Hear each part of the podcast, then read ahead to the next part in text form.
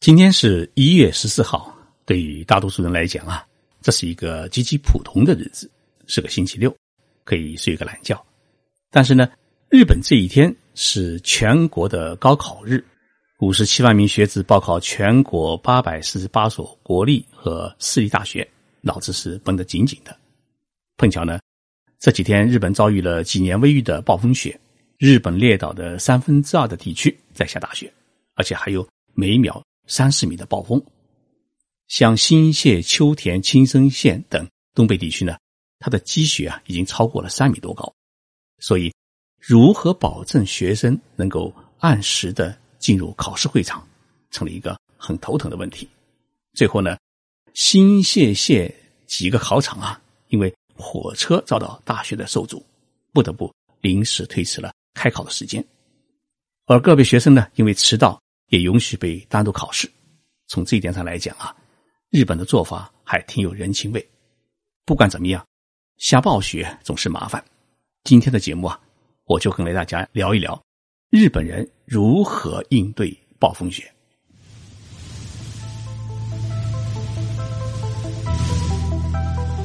任你波涛汹涌，我自静静到来。静说日本，冷静才能说出真相。我是徐宁波，在东京给各位讲述日本故事。在上一期的节目当中，我特别介绍了日本的一个古村落，也是世界文化遗产地的白川乡。我刚才打电话给认识的一位民宿老板娘，问了白川乡今天的降雪量是多少，她说今天已经超过了一米。我听了以后啊，是特别的兴奋。因为白雪皑皑的白川乡是冬日最美的风景，尤其是那合掌式的古建筑点缀在雪野当中啊，特有一种静谧的情调。但是老板娘却对我说：“啊，莫太狠的，说的你得哪里那里意思是说这雪啊下的实在太大，是无法出家门。我在前年的冬天去过白川乡，特别去拍白雪中夜里点灯的照片。从高坡上往整个村落看，白雪、五彩灯和古建筑，构成了一幅梦幻般的冬日风景，会有一种十分惊艳的感觉。日本列岛啊，像一双袜子，南北细长。最北的北海道是靠近俄罗斯的西伯利亚，今天气温呢是零下二十七度。最南的冲绳岛，今天的气温居然是二十度，但是呢。日本冬天的气温啊，它并不完全是按照纬度高低来分温度的，而是根据地理位置来决定温度的高低。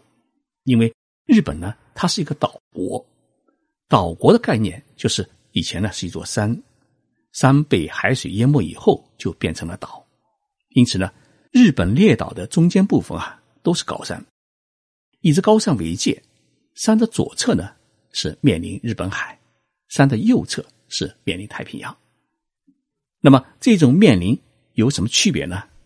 这就意味着，日本海一侧是面向中国东北和西伯利亚，到了冬天以后啊，是很容易遭到西北风和强冷空气的袭击；而靠近太平洋一侧的地区，却因为有高山的阻挡，西北风和冷空气呢是难以侵入，因此天气就相对比较暖和。比如说东京，它三面环山，一面朝海，呃，朝海的部分呢，刚好是朝太平洋，所以呢，天气是十分的暖和。东京到了冬天以后啊，几乎是见不到雪。但是有趣的是，比东京还有南边的九州地区，哪怕稍微南边一点的大阪啊、京都、名古屋地区呢，今天都在下雪，而东京气温还在六度，见不到一点雪的雪花，所以。日本明治天皇当年把首都从京都迁到东京，确实有一定道理。东京呢是日本的一块风水宝地。台湾人啊是特别喜欢北海道，在北海道的各景点你都能遇到台湾同胞。为什么台湾人喜欢北海道呢？因为他们看到过一幅照片，是几只猴子在大雪纷飞的时候啊在泡温泉。很少见到雪的台湾人，于是拼命想象。自己也在大雪当中泡在温泉里面那种侠义和浪漫，于是就喜欢呢往北海道跑。其实日本每年冬季下雪量最多的地区啊，不是北海道，而是稍微朝南边的新泻县。新泻县呢是面朝日本海，加上又是丘陵地区，因此呢，冷空气来袭时啊，冷空气多堵在了新泻的县的丘陵地区呢，它不肯走，于是呢，大雪呢可以把房子都掩埋。我上次去新泻县采访，发现最高的积雪啊有五米多高，五米多不高是整个什么概念呢？是等于把两层楼的房子都给掩埋了。所以新泻人开玩笑说，到冬天以后，早上出门是从一楼走的，晚上回来的时候呢，要从二楼的阳台上爬进去。我以为是开玩笑，其实到了新泻一看，还真是要从二楼的阳台上爬进去。大雪其实还可以，最可怕的是遭遇暴风雪。那么暴风雪是一个什么概念呢？就是在大雪纷飞的时候啊，刮起了每秒三十米的暴风。每秒三十米的风力是一个什么概念呢？就是十三级台风。所以，当暴风雪来袭时，人们呢只能待在家里而无法出门。像今天的那群孩子们，一大早从被窝里面爬起来，要顶着暴风雪去参加高考，都是医生都难以忘怀的勇气。所以，日本东北地区的建筑啊，它不仅要抗击地震，还要抗击暴风雪。不牢固呢还不行。同时，日本东北地区所有的建筑的门呢，它都是设计成往里开。如果设计成是往外推的话呢，那就十分的危险。因为一个晚上的降雪量可以达到一米多厚，那么早上起来，你如果想推开房门的话，那是不可能的事情。所以呢，这个门呢，它必须设计成是往里开。我去新泻县余沼市采访时啊。发现一个奇怪的现象：道路两旁呢，这个雪啊堆得像小山似的，但是呢，马路却很干净，一点都没有结冰，也没有积雪。这是为什么呢？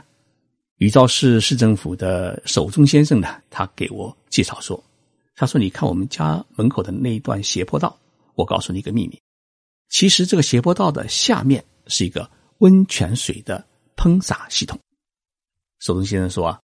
余兆市有许许多多的温泉旅馆，市政府呢就把温泉旅馆用过的废水通过地下管线呢接到这一斜坡道的下面，然后在这斜坡道下面呢铺成一个网状的管线。那么一到下雪天，雪落在温暖的地面上就会立即化开。因此呢，本来是最容易在冰雪天出交通事故的这个斜坡道啊。自从有了这个地下散热系统以后，常年都是干干净净，从来没有出过什么交通事故。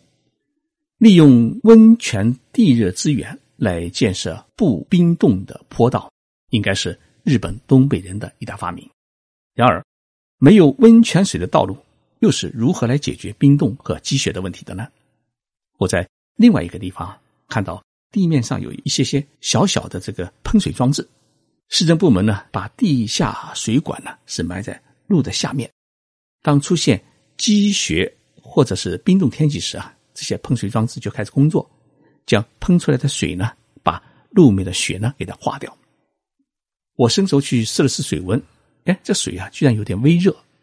当地人介绍说啊，因为这些喷水装置使用的都是地下水，不是自来水，加上附近呢有许多的温泉，因此这些地下水呢。有些微热，水温呢都可以把这个冰雪给它融化掉。但是，并不是所有的马路上面都有这种温泉水的晒热装置或者喷水装置。那么，在一般的道路上面，万一下起了大雪，怎么办呢？就需要用人工来铲雪，也就是说，用铲雪车来把这个雪呢铲除掉。在日本多雪的地区，每个地方政府呢，它的预算当中都有一笔很重要的预算。叫除雪费，地方政府自己没有采雪车，那么都是通过中投标的方式，把自己城市里面的主要的交通道路的铲雪任务呢，分片承包给当地的一些建设公司。一般城市规定的，当降雪量超过三厘米时，有的城市规定是五厘米，这个采雪车啊就要自动的出去采雪，不管是凌晨也好，在早晨也好，都必须要出去，不然呢。要受到处罚。由于市政府支付的采血费呢是根据采血的时间长短来决定的，所以呢，对于一到冬天就没有工地活干的建设公司来说啊，剩下的家就是天天盼着下雪，下雪越多，下的金子就越多。但是今年的雪量呢是超过了往年的两倍以上，所以建设公司老板们啊是欢天喜地，但是市长大人呢是愁苦满面，因为不知道还要追加多少的预算。连日暴雪啊，已经把新县的一些农村的房子淹没。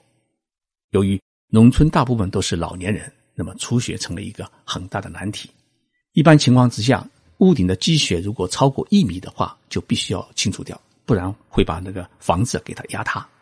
于是，爬上屋顶采雪成了许多老年人每天要干的活那么这几天，已经有三个老年人从屋顶上面摔下来，摔死或者摔在雪堆里面窒息而死。其实每年这样的惨案呢，要发生许多起。为此呢，各地政府还需要另外掏钱组织所谓的义运军，为这些老年人去除雪。那么，东京等一些难以见到大雪的一些城市的一些公务员和公司资源呢，最近也纷纷组织了除雪支援队，利用周六周日的时间，自己掏钱赶往受灾最为严重的新县农村，帮助老年人呢去除雪。那么大雪封道，万一出现了几百辆车被堵的情况，那该怎么办呢？二零一二年冬天呢，就发生过这样的事情。由于遭受暴风雪的袭击，青森县马路上的积雪呢超过了五十厘米，四百多辆汽车被堵在雪道上面，是无法前行。更由于室外气温呢只有零下五度，加上大雪不止，许多乘客和司机呢是困在车内，是难以动弹。当地村政府立即开放了。小学校的礼堂和村里面的集会所，那么供乘客、司机们取暖过夜。村民们还做了大量的饭团和酱汤，还有方便面，免费提供给大家充饥。村政府呢，还拿出了许多的防灾用的毛毯呢，供人们御寒。与此同时，青森县知事呢，也在当天凌晨呢，是紧急向自卫队发出了救灾的申请。那么，自卫队出动了采雪车和卡车呢，参加了道路除雪。加上当地政府呢，也临时调集了一些采雪车，使得整条道路呢，在第二天上午十点钟就已经完全打通，被困一夜的车队呢得以解救。日本气象厅的消息说啊，暴风雪天气还要持续几天，东京的最低气温呢也会达到零度，同时京都、大阪都会出现降雪天气。所以呢，如果各位朋友来日本的话，需要做好保暖准备。过几天就是春节。在我的印象当中，我们中国在前几年冬天也曾发生过暴风雪挡道、几万辆车被困大雪中的问题。希望今年的春节啊能够平安，尤其是能够保证许多外出打工的兄弟们能够驾驶摩托车啊能够顺利的回家过年。谢谢大家收听这一期的节目。我在喜马拉雅新开的大卡读书会的专辑当中啊，刚刚解读了《锯刀》这本书，在下周六。也就是二十一号的晚上，我会在大考读书会的粉丝群里面与大家进行讨论互动。预定时间是晚上八点半开始，大概是进行一个小时。虽然这一个节目呢是一个付费节目，但是呢，三百六十五天可以收听专家学者们解读三百六十五本书，九十九块钱呢还是比较合算的。欢迎大家搜寻大咖读书会前去收听。